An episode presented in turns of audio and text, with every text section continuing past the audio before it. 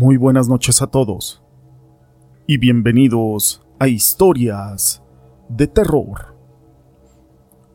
Los hombres de hoy creemos que ya no tenemos mucho por conocer, que ya no hay nada nuevo que descubrir. Pero en este programa vamos a conocer historias, experiencias, situaciones que ocurren del más allá y de lo sobrenatural. Cada vez que hablamos de las brujas, se nos viene a la mente seres malvados y ambiciosos y que solo quieren robar niños y volar por los cielos. Y aunque algunas podrían resultar un poquito tenebrosas, la mayoría de las mujeres que son brujas son muy inteligentes, porque hacen uso de su conocimiento y su sabiduría, y pueden crecer espiritualmente y enriquecer o perder su alma. Pero todo esto no es relevante sin una historia. Mi nombre es José Llamas y te presento Historias aterradoras de brujas. Las siguientes historias están basadas en hechos reales. Y esta historia fue compartida por Crónicas Paranormales, Huasteca Potosina, y lleva por nombre Las Brujas de Tlaxcala. A principios de los años 90, en comunidades del sur de Tlaxcala, decenas de bebés murieron por las noches sin ninguna razón aparente, pero todos tenían las mismas marcas. Eran como moretones en sus cuerpos, y el promedio de muertes infantiles era mucho más alto que en otras comunidades de todo el país. A este tipo de muertes se les consideraban como sobrenaturales y se les llamó chupados por las brujas. Pues se decía que las brujas se alimentaban de su sangre, de aquellos lactantes, hasta matarlos. Sus preferidos eran los bebés no bautizados. Otros de los dones de las brujas es el de la transformación, y estas brujas solían transformarse en guajolotes o en bolas de fuego para realizar sus viajes nocturnos en busca de recién nacidos. No solo en Tlaxcala se pueden ver la presencia de estos infernales seres, pues en muchos otros lugares se pueden ver esas bolas de fuego que vuelan por los cielos acechando a todos sus pobladores y posibles víctimas. Incluso, en el Diario Nacional, El Universal, se ha publicado el avistamiento de ovnis en las comunidades de Tlaxcala, pero todos los habitantes saben que aquellas luces nocturnas no son ovnis, sino que son brujas, siervas de Satanás en su camino a hacer el mal. Los habitantes de estas comunidades estaban muy temerosos, por lo que comenzaron a protegerse contra las brujas.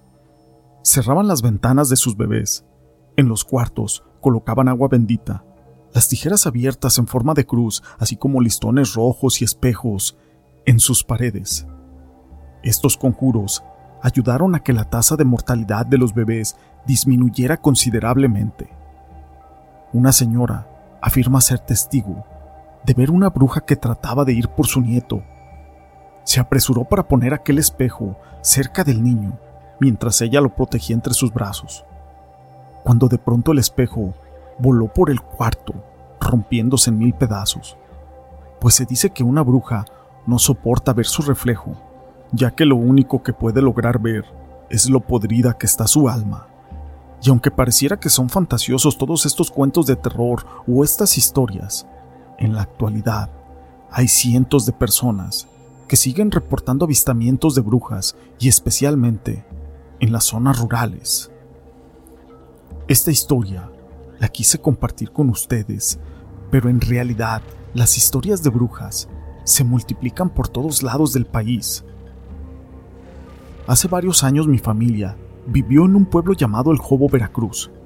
En ese pueblo abundan los árboles frutales y hay mucha maleza a causa de que es poco poblado ya que existen pocas personas en todo el pueblo. Ahí mismo, los animales de la noche se hacen presentes, pues sabiendo qué comer, y todo solo, hacen de las suyas, así como de las cosechas, hacen un festín. Estos animales de la noche iban y venían a su antojo por todos lados, y mi familia tenía una casa pequeña. Para poder abastecer agua y comida, nosotros teníamos que caminar varios kilómetros porque el transporte era muy escaso, o de plano, lo único que nos quedaba era pedir ride a algún vecino que contara con carro, pues las familias vecinas son de origen humilde y como la mía, vivían de la misma forma, de la cosecha o de la venta de pan casero. En mi pueblo todo mundo se conoce, ya que es muy pequeño y como les dije, casi no hay gente. Un día de la nada llegaron a vivir unas mujeres al pueblo. Se instalaron en una casa pegada al filo de un barranco. Para poder llegar a esa casa era un camino peligroso y cuando llegaban las lluvias, el camino se hacía aún más resbaloso y más chicloso. Pero la gente siempre murmuraba que esas mujeres nunca batallaban y no tenían problemas. Todos se sorprendían con eso, pues vivían hasta la orilla de ese barranco. Ellas siempre vestían extraño, traían vestidos largos y negros como si fuera un hábito de un monje, con la capucha, incluso se cubrían el rostro. La gente de mi pueblo pensaba que en realidad eran algún tipo de monjas por la forma en que vestían, y como eran mujeres, se pensaba que lo hacían a manera de retiro. A su llegada al pueblo empezaron a desaparecer niños recién nacidos y hasta niños más grandes, hasta de algunos cuatro años, pero la gente no hacía nada para remediarlo. Con los días después de su llegada, grandes bolas de fuego salían del barranco y viajaban de un lado a otro por todo el pueblo. En ese tiempo que se estuvieron desapareciendo las criaturas, nadie quería ya encargar niños, ya que les daba miedo perder a sus hijos. Pero para mala suerte, yo quedé embarazada. Mi familia ya estaba muy contenta, pero yo estaba temerosa. Nadie sospechaba nada, ni siquiera teníamos ninguna idea de cómo se perdían esas criaturas. Cuando faltaba poco tiempo para que yo diera luz, mi madre me dijo, Hija, debemos de estar muy pendientes de ese crío tuyo, para que nada malo le pase. Tu papá y tu marido van a ser guardias para poderlo proteger.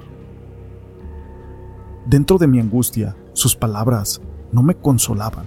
De verdad es de que yo tenía mucho miedo y no sabía de qué cuidarnos. Una tarde me encontré con aquellas mujeres extrañas que vivían en aquel barranco. Se me acercaron y tocaron mi vientre como muy interesadas. Sus miradas me daban miedo. Se veían como gustosas y según ellas, les encantaba el nacimiento de un nuevo ser. Llegando a la casa le conté a mi madre y ella riéndose me dijo, pinches monjas quedadas, tienen envidia de que tú puedes hacer algo que ellas no. Pero yo creo que ya eran mayores. Yo solamente le dije a mi madre que no, que el día de hoy yo las vi jóvenes y bonitas y que su piel era suave como la de un bebé. Bueno, hija, olvida que las vistes. Ellas son solamente unas tristes monjas. El pueblo ya se había acostumbrado a ver aquellas bolas de fuego, así que todo parecía normal. La gente se dormía temprano, ya que teníamos que madrugar para poder trabajar. A la llegada de mi bebé, se escuchaban ruidos en nuestra cosecha, como si fueran animales merodeando la casa de mi padre, y mi esposo salía, pero no veían nada. Una noche estaba lloviendo muy fuerte y tuve que salir a apoyar a mi familia para poder resguardar los frutos y que con esa lluvia no se desperdiciaran. Teníamos apenas unos cuantos días mi crío recién nacido cuando de repente se escuchó su llanto. Rápidamente fui donde él estaba, pero lo habían sustraído. Yo corrí donde estaba mi madre, la cual estaba dormida. La jaloneé como nunca y reaccionó, pero tenía un sueño profundo. Yo estaba enojada buscando a mi hijo y le grité a mi padre y a mi marido que dejaran de hacer lo que estaban haciendo y que me ayudaran a encontrar mi bebé. Escuchamos un fuerte chillido rumbo al monte. En ese momento corrimos y llegamos cerca de nuestra cosecha. Allí estaba, junto con otros animales. Eran como unos pájaros gigantes, los cuales estaban haciendo ruidos muy extraños, comunicándose entre ellos. Nosotros no sabíamos qué hacer. Nunca habíamos visto tal cosa. Esos pájaros comenzaron a separarse uno del otro. Uno de ellos tomó a mi hijo y mi marido se quedó paralizado. No supo qué hacer y no se daba cuenta de lo que estaba pasando.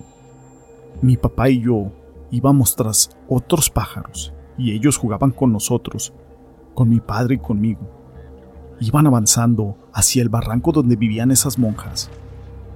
Yo gritaba para que éstas salieran en nuestro auxilio, pero jamás salieron. Un pájaro tenía a mi bebé bajo su ala, la cual era muy grande.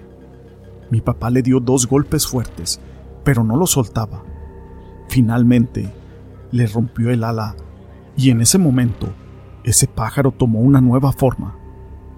Era una de las mujeres, pero esta nunca soltó a mi cría. Algo terrible iba a suceder ante mis ojos.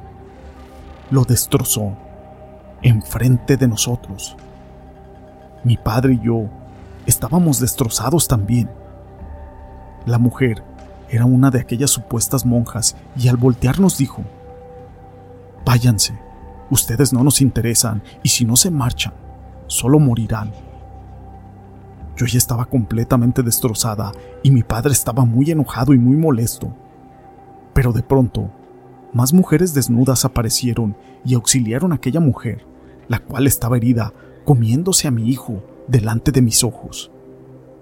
El dolor que yo sentía era muy grande y la impotencia de no poder hacer nada era mayor. Aquella cosa o ese pájaro mujer estaba herida y sus amigas se comían junto con ella a mi hijo.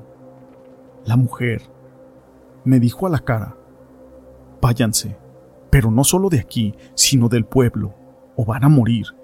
Y si los veo nuevamente o le cuentan a alguien de esto que acabamos de hacer, ustedes estarán firmando su sentencia de muerte.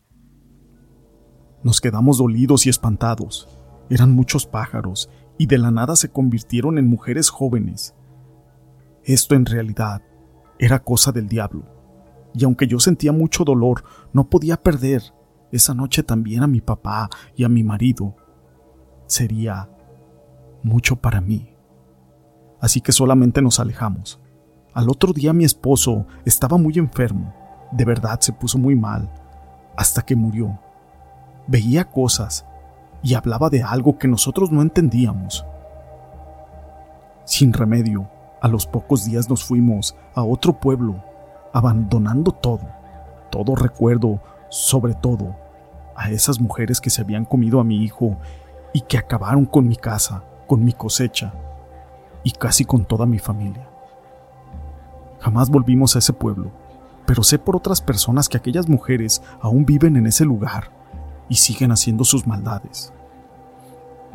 Yo, en verdad, le agradezco a Dios seguir con vida, pero en realidad yo morí ese día que se llevaron y se comieron a mi hijo. Esta historia la quise compartir con ustedes, y estos hechos fueron investigados por el licenciado Gregory Quintero, a quien le mando un saludo. Si les han gustado, déjenme su pulgar arriba no olviden en dejar sus comentarios, así como seguir contándonos sus historias. Gracias por ser parte de este canal.